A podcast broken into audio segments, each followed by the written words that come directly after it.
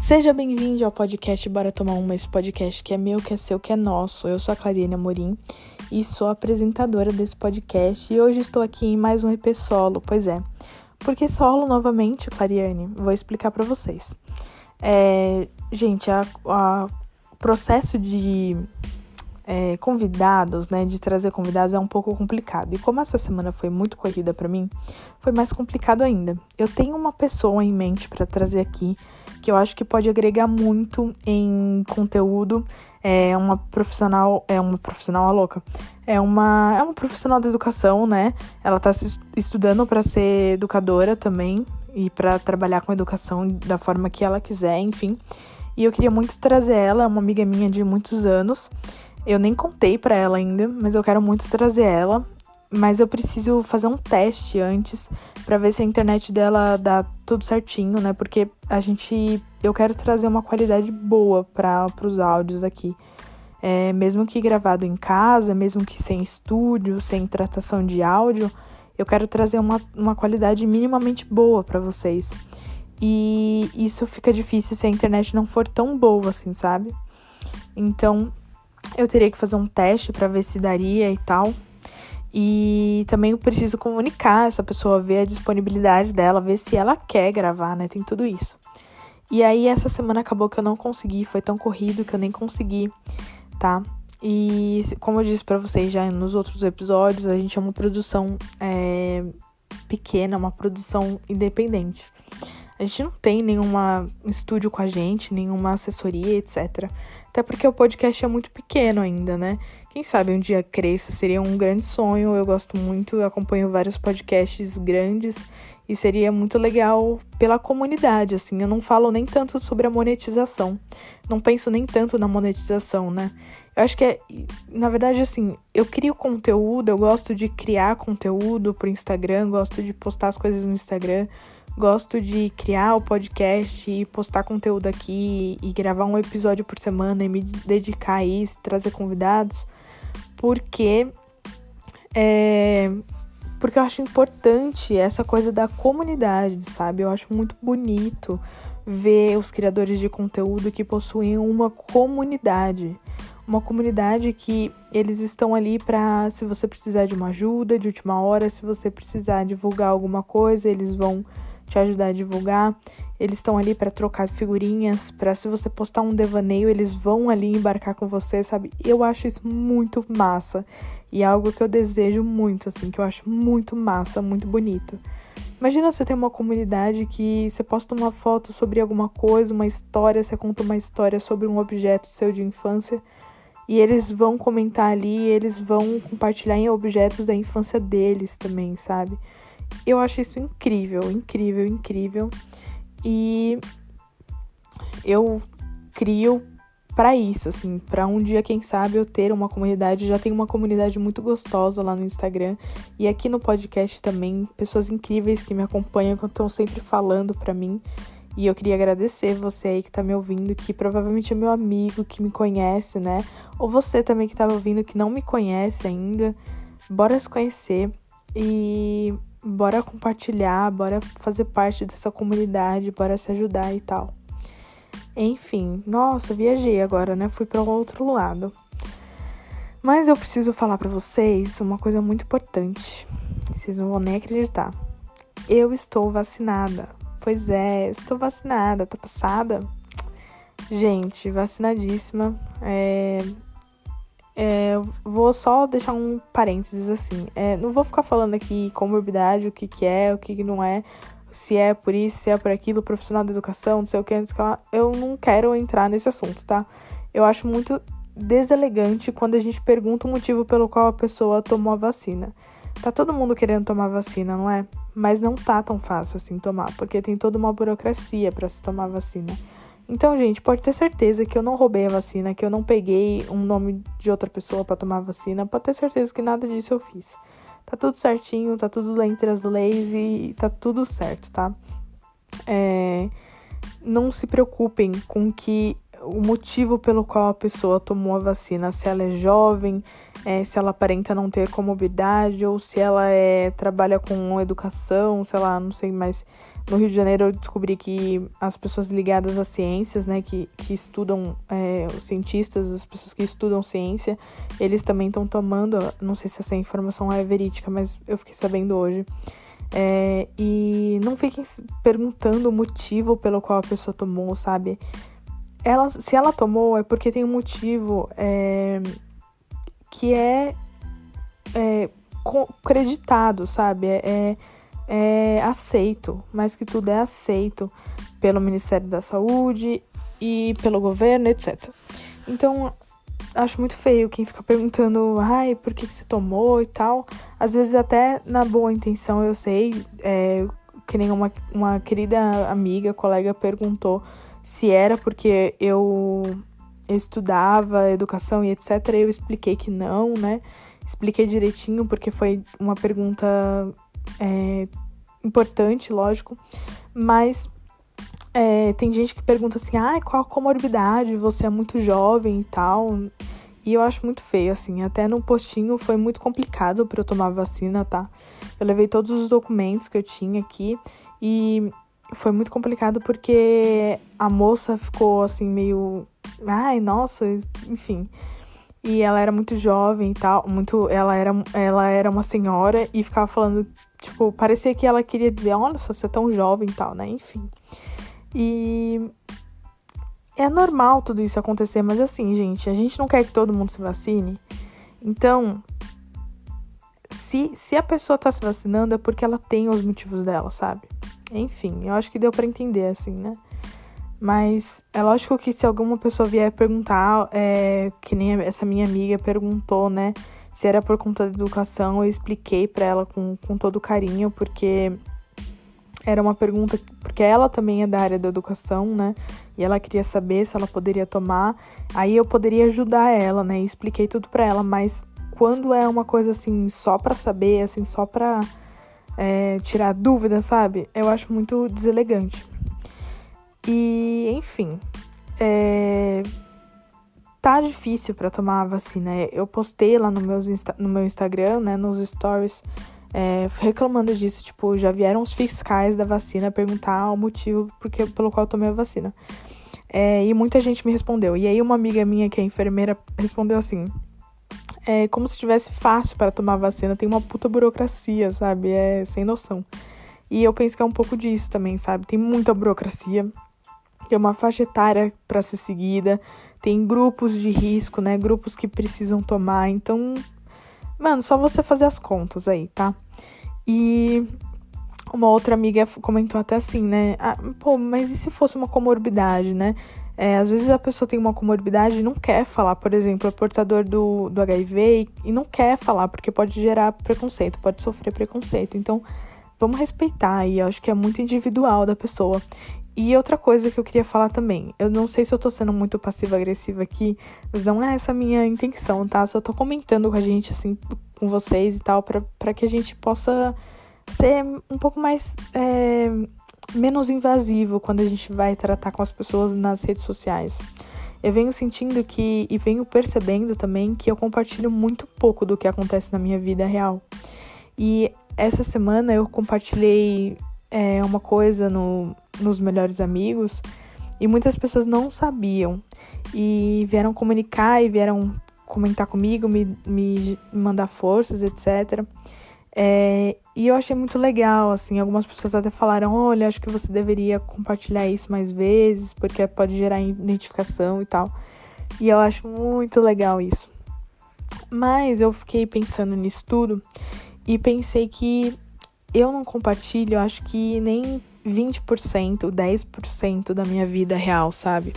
Das coisas que eu faço. Às vezes a gente vê as pessoas postando vários stories e tal, e eu posto stories com muita frequência até é, uns sete stories por dia, sei lá, não sei, depende da ocasião. E eu tô sempre me comunicando por lá, mas não é que eu tô sempre mostrando a minha vida e que você pode chegar e falar um comentário, sabe? E isso com pessoas que têm muitos seguidores também, isso com pessoas que têm muitas visualizações. É, não é porque ele é o, sei lá, Eu, ia, eu pensei aqui no, influencer, mas eu não gosto dele, eu vou falar outro. É, não é porque você é, sei lá, a Flávia Kalina, vai, que eu gosto, acompanho, que você vai chegar no Instagram dela e vai falar assim: Nossa, Flávia, essa blusa ficou horrível para você. Veste a outra, tá horrível, sabe? Tipo umas coisas assim. Porque você tá sendo muito invasivo, sabe? Eu, nossa, Flávia, eu não gosto do jeito que você é, educa seus filhos. Pra quem não sabe, a Flávia Kalina é pedagoga, né? E ela tem três filhos. E, e educa os filhos dela, tipo, ela, ela, o canal dela é voltado pra educação com as crianças, etc. E um pouco de família também, óbvio.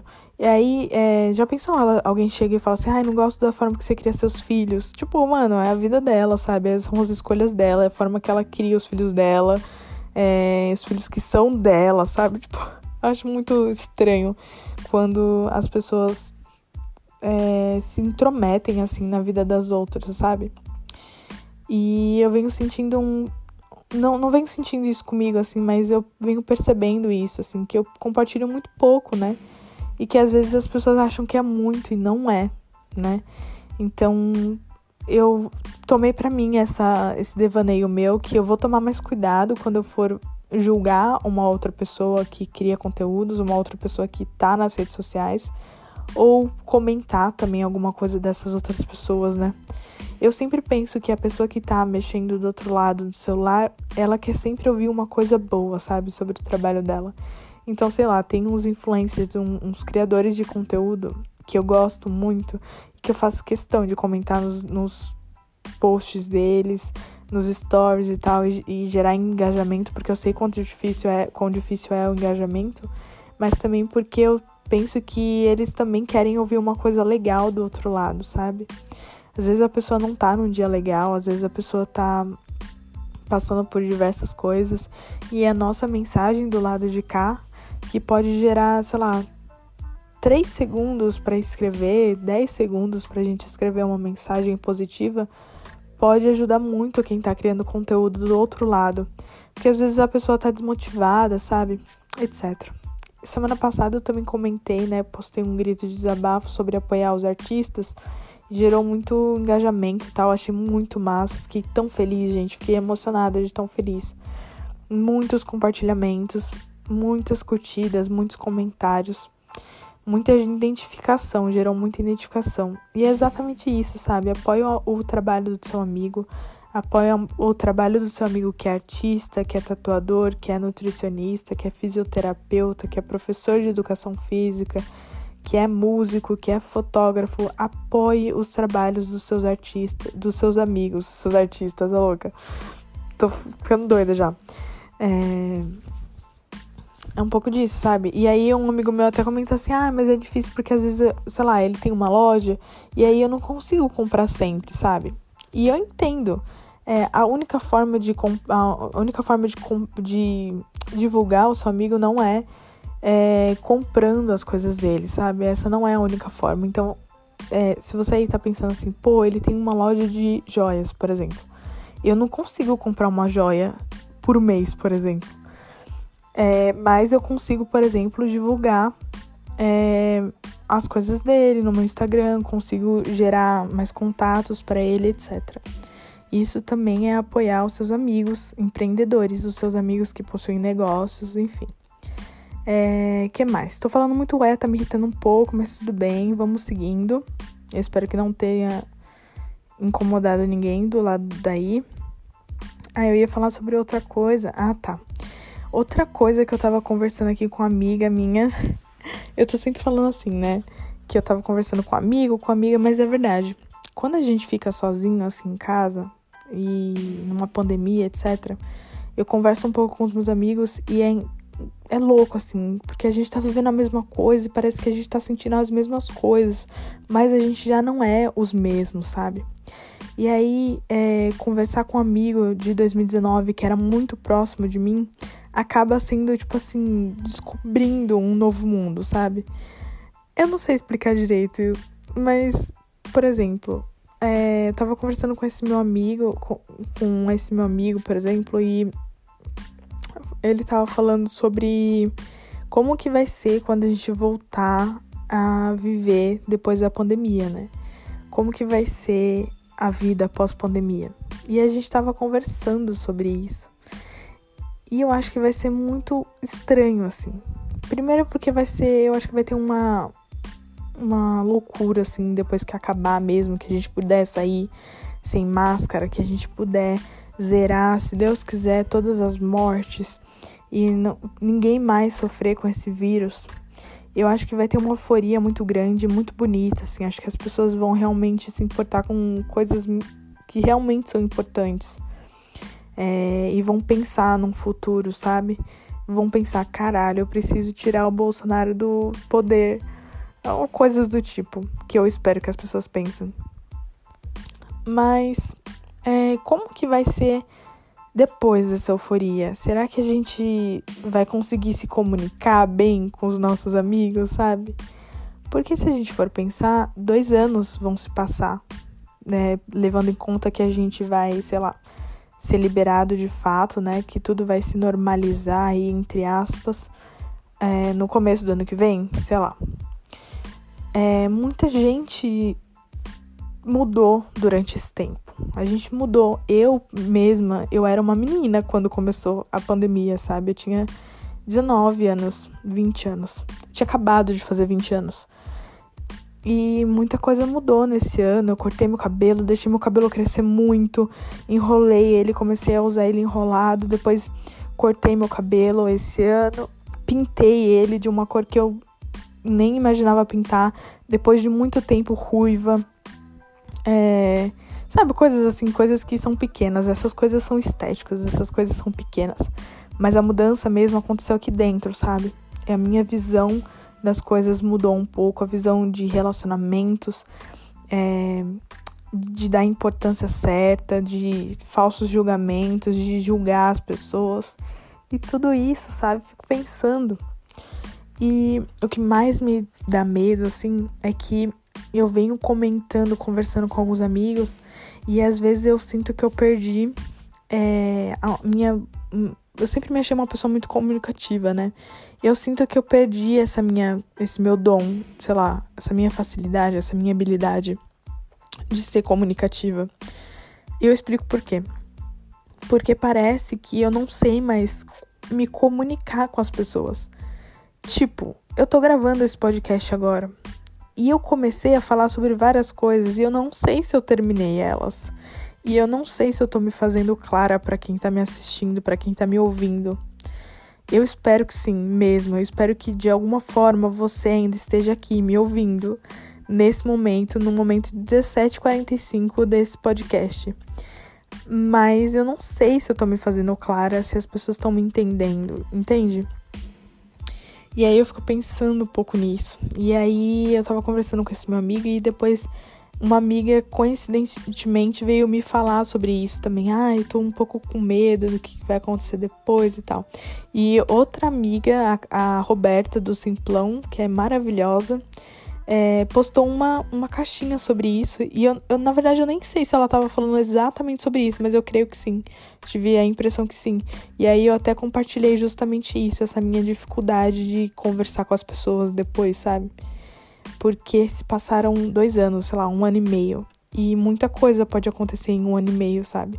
Muitas pessoas começaram a namorar, sei lá, amigos meus que começaram a namorar e eu não conheço os namorados, namoradas muitas pessoas que vão ter filho. Tem, tem um casal de amigos meus, o Vini e o Arthur, maravilhosos, inclusive, que eles vão ter um filhinho agora, sabe? O, o filhinho deles vai nascer agora é, em outubro.